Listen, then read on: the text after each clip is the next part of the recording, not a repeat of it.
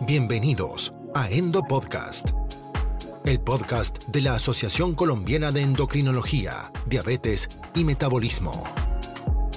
En este episodio hablaremos sobre el legado del tiempo con la doctora Claudia Monsalve y el doctor Santiago Vallejo. Este podcast es patrocinado por Laboratorio Sanofi. Bienvenidos. Advertencia. Este material es exclusivo para el cuerpo médico. Todos los casos clínicos aquí presentados son únicos y es importante hacer su propia investigación. Hola para todos, bienvenidos a este nuevo episodio de la serie Venciendo el tiempo en diabetes que debemos hacer hoy para cambiar el futuro. Mi nombre es Claudia Monsalve, endocrinóloga de la ciudad de Medellín. Estoy acompañada del doctor Santiago Vallejo, endocrinólogo de la ciudad de Pereira.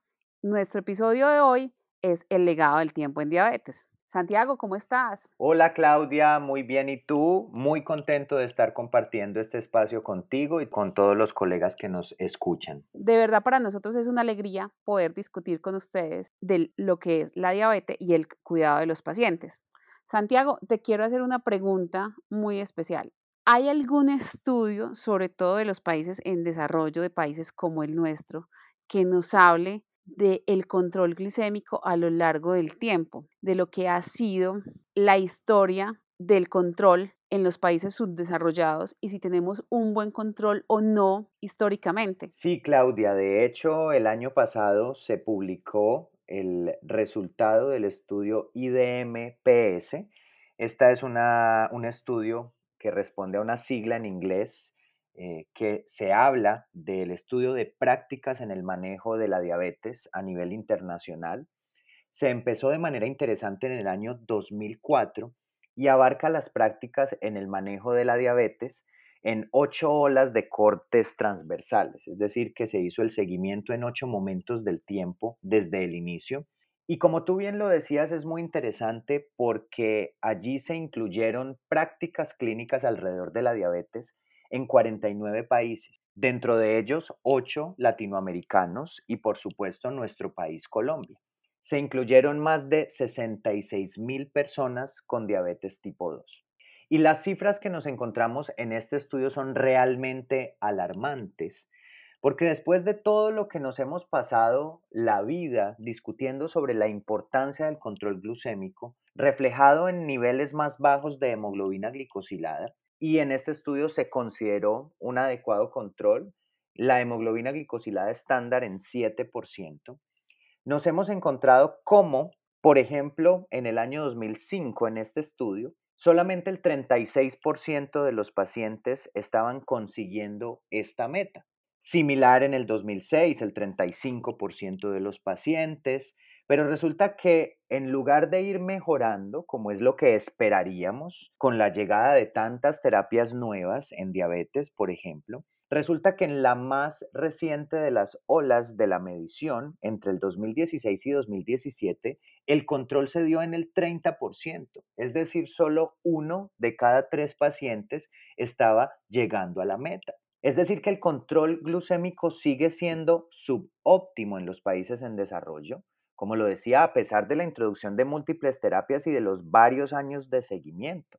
Y me gustaría entonces ya que pusiéramos nuestro foco de manera especial, Claudia, en Colombia. Acabamos de hablar de un estudio en el que Colombia aparece, pero ¿cuáles son los datos de nosotros? Bueno, la información que nosotros tenemos es la que proviene de la cuenta de alto costo, que cada año saca un informe que se actualiza más o menos a las fechas de junio, julio, y donde nos dan una información confiable porque la información de diabetes es de obligación de reporte. Entonces, ¿qué nos han dicho los informes de la cuenta de alto costo en su última versión que se publicó en junio de 2021 con corte hacia el año 2020? Que tenemos un control de cifras de presión arterial del 79.6%, que nuestros pacientes con diabetes se le mide la hemoglobina glicosilada solamente al 58%. Y de esos pacientes a los que se les mide la hemoglobina glicosilada, solamente el 54.1% están por debajo de 7. Es decir, a la mitad de la mitad se les hace el control y están en metas. Entonces, tenemos problemas para lograr mediciones adecuadas en todos los pacientes. Por ejemplo, de medir la creatinina solamente se hace en el 67% y la albuminoria solamente se hace en el 17.7% de los pacientes. Los pacientes que tienen metas de LDL por debajo de 100 son el 54% y solamente un 24% de los pacientes tienen un peso normal con un índice de masa corporal entre 20 y 25. Estamos en un control que está lejos de ser el ideal. Tenemos problemas de subregistro y problemas de información óptima y adecuada para nuestros pacientes. Eso es muy importante y quiero llamar la atención porque estas son cifras que nos deben preocupar, por supuesto, pero que son cifras al corte reciente. Pero esto cómo se traduce al futuro y precisamente llegamos al tema principal y es la hiperglucemia residual y el legado metabólico, es decir, esto qué significa para nuestros pacientes. Santiago, entonces, ¿qué es hiperglucemia residual? Porque cuando uno va a leer la definición, dice que es la carga de glucosa que impide el control glucémico a pesar de una adecuada insulinización basal. Pero eso suena muy teórico. ¿Tú nos puedes explicar en palabras sencillas que es hiperglucemia residual y decirnos si es muy frecuente o no. Sí, es un concepto, Claudia, que es importante. Para eso me voy a devolver un poquito a retomar o, a considerar mejor cuáles son las metas de control glucémico en diabetes. Ya hablábamos de la hemoglobina glicosilada, pero todos tenemos claro que la hemoglobina glicosilada, si bien es cierto, nos muestra un panorama global, amplio, grande, no va al problema específico de cada uno de los pacientes para la toma de decisiones. Entonces es ahí cuando nosotros, y sobre todo en pacientes en terapia insulínica, necesitamos hacer uso del el automonitoreo, bien sea con el glucómetro tradicional o con la monitoría intermitente o continua, la que el paciente tenga. Y para eso debemos centrarnos en los valores meta de glucosa plasmática en ayunas, que deben estar entre 80 y 130 miligramos por decilitro, y la postprandial por debajo de 180 miligramos por decilitro. Entonces, teniendo en cuenta esas metas, podemos llegar al concepto por el que me preguntas, que es la hiperglucemia residual. Hablamos sobre todo de ella en pacientes que, como lo decías, vienen haciendo uso de una insulina basal como parte de su esquema terapéutico, porque ya vinieron escalando en terapia o desde el principio, como seguramente discutiremos más adelante en el siguiente podcast, eh, vienen usando insulina basal y sabemos que la insulina basal la monitorizamos a través de la glucosa en ayuno. Pero a todos nos pasa con frecuencia que encontramos pacientes con la meta de glucosa en ayuno, entonces decimos, bueno, no es susceptible de aumentar la dosis de insulina basal.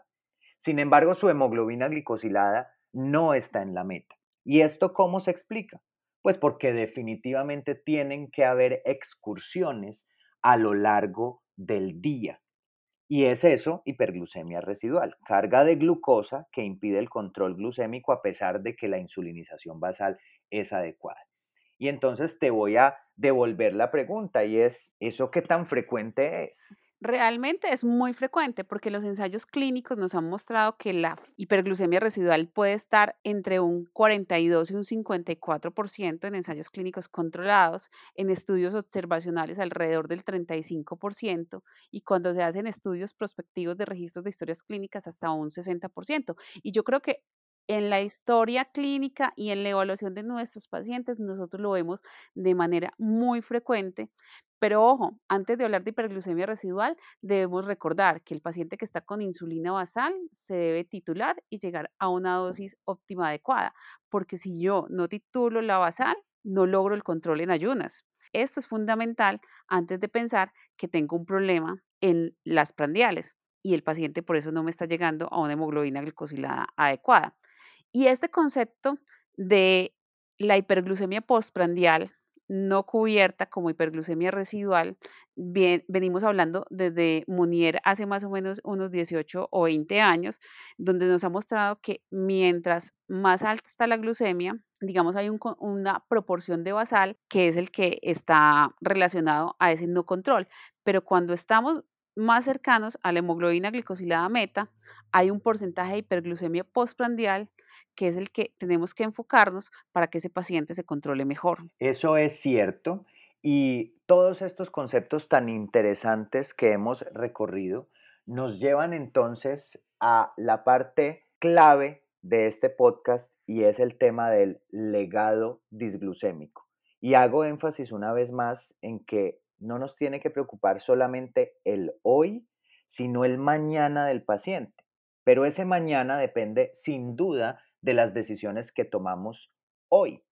¿Qué es, Claudia, el legado disglucémico? ¿Y eso qué impacto tiene sobre nuestros pacientes? El concepto del legado disglucémico es fundamental para esta discusión que tenemos. El tiempo de exposición al ambiente hiperglucémico, es decir, el tiempo que el paciente pasa con la glucemia elevada, el tiempo que pasa fuera de la meta, tiene una repercusión importantísima en el organismo del paciente que se traduce en el desarrollo de complicaciones crónicas. Por eso es que nuestro papel como médicos es vital en la toma de decisiones oportunas para que el paciente esté con una glucemia normal la mayor parte del tiempo y lo más pronto posible después del diagnóstico.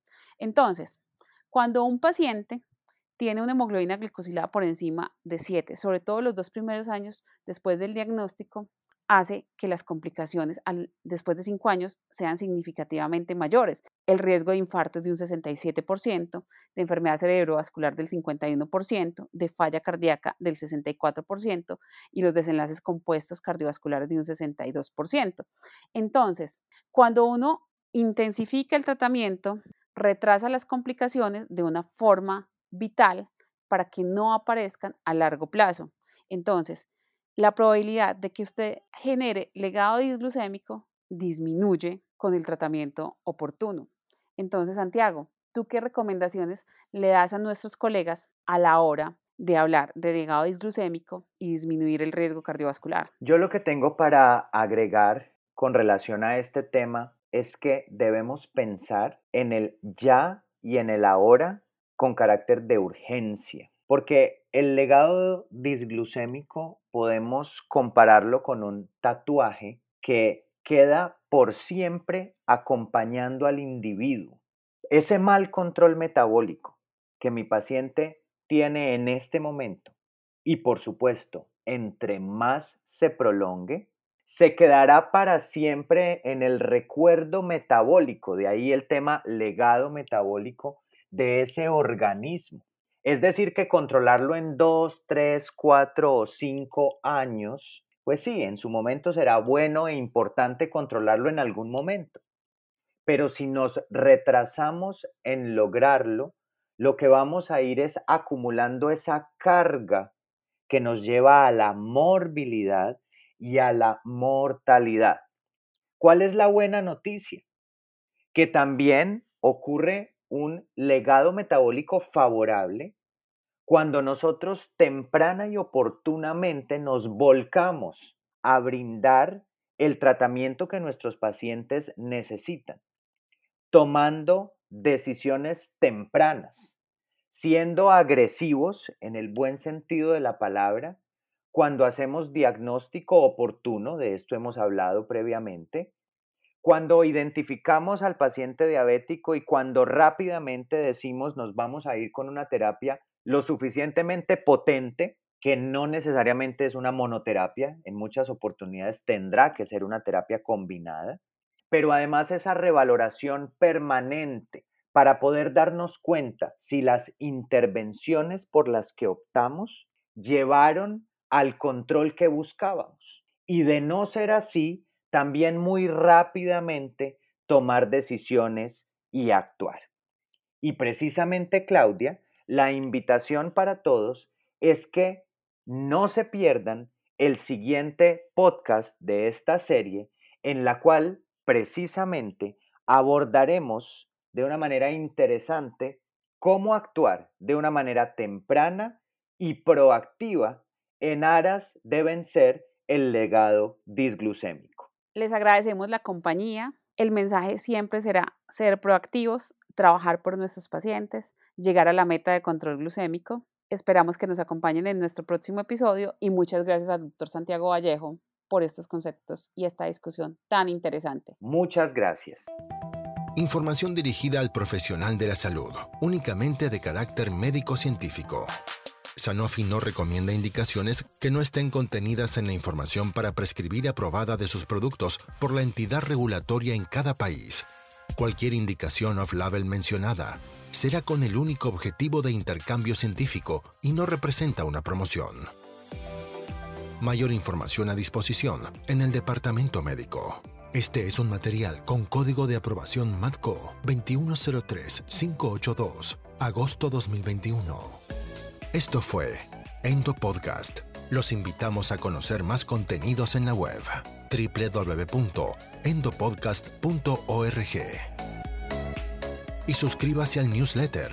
Síganos en nuestro Instagram, arroba Endocrino. Nos reencontraremos brevemente en una nueva dosis de Endo Podcast. Gracias por escucharnos.